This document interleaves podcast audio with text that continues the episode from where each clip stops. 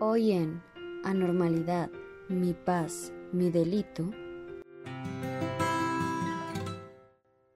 La historia de Alejandra.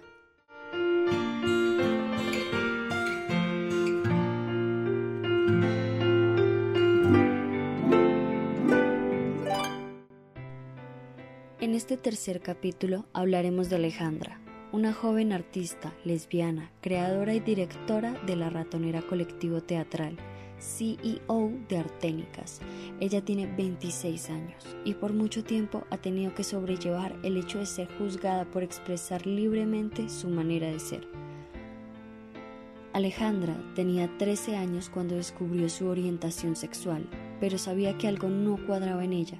No entendía muy bien qué pasaba ni por su cabeza ni por su cuerpo. Solo había incomodidad.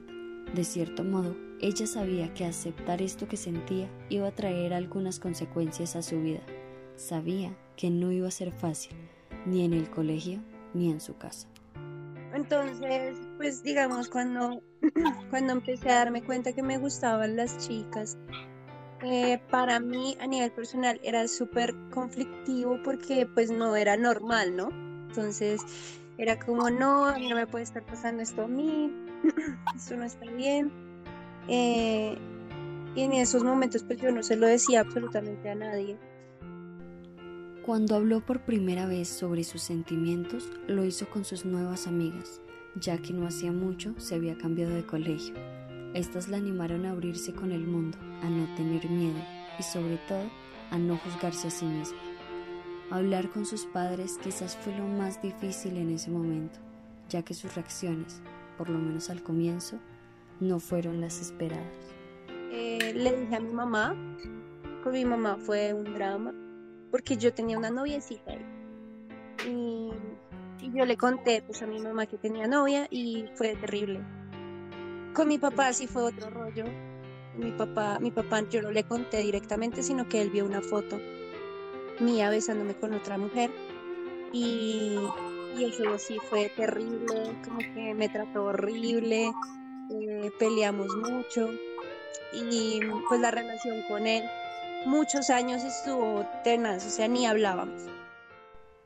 Conforme pasaba el tiempo, la relación con sus padres poco a poco fue mejorando, hasta el punto que ambos aceptaron que el amor tiene muchas formas. La relación con su mamá particularmente mejoró, al punto que se han vuelto casi mejores amigas. Es más, ella, Alejandra, no le dice ma o mami, suele decirle pana o clau. Hasta ese punto ha llegado el, la confianza que tienen estas dos mujeres. Pero a pesar de que en su hogar ya había paz, las cosas eran muy diferentes en el colegio. Muchos hombres me jodían la vida que porque no me peinaba, que yo era un machito, que yo no era no sé qué, que bueno. Si vio este tipo de acoso, ya que para sus compañeros ella no era lo suficientemente femenina y por mucho tiempo no hizo nada para defenderse, hasta que un día decidió cortarse el cabello, cortico, y hacer caso omiso a lo que sus compañeros pudieran decir.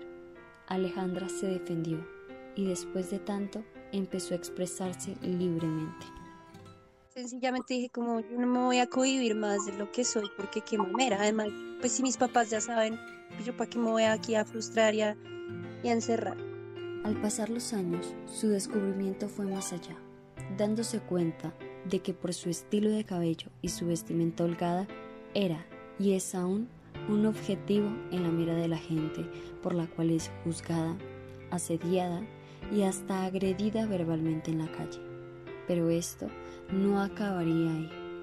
El hecho de ser lesbiana también influiría en el trato que la gente tenía hacia ella. Pero la calle como que el simple hecho de verla a uno así como, como masculina pues pues ya es como a insultarlo a uno directamente marimacha de mierda, maricona, Em, sí, bueno, me han dicho muchas cosas muy feas en la calle, solamente por estar esperando un bus o un transmilenio. Eh, digamos, cuando, cuando tenía pareja, con mi pareja, pues yo andaba con, con, con ella de la mano y demás. o nos abrazábamos o cuando nos despedíamos pues le daba un piquito tal. Eso hijo de madre, eso era terrible, como que nos empezaban a gritar, sobre todo en el transporte público, en el Transmilenio. Pues yo la, yo la acompañaba a su estación y la dejaba en su Transmilenio, así normal, como pareja.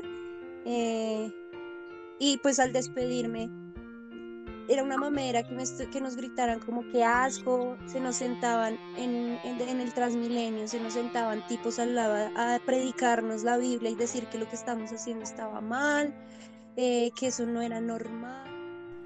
Ahora, esta artista escénica no es una persona que se identifique como una luchadora de los derechos LGTBI. Considera que no debería pelear por algo que, por ser persona, ya debería tenerse sin embargo, está orgullosa de ser lesbiana, no lo oculta y lo muestra abiertamente al mundo, muestra abiertamente su esencia y su ser. Ya está como muy estipulado y muy marcado. Entonces no podemos llegar aquí a pelear con algo que ya es como parte de nuestra sociedad. Eh, porque pues sería como responder de la misma forma, con la misma violencia y pues a mí eso no me gusta. Como yo prefiero simplemente ser, estar y el que me acepte bien y el que no, pues no voy a pelear con esa persona porque pues no, no es de mi interés.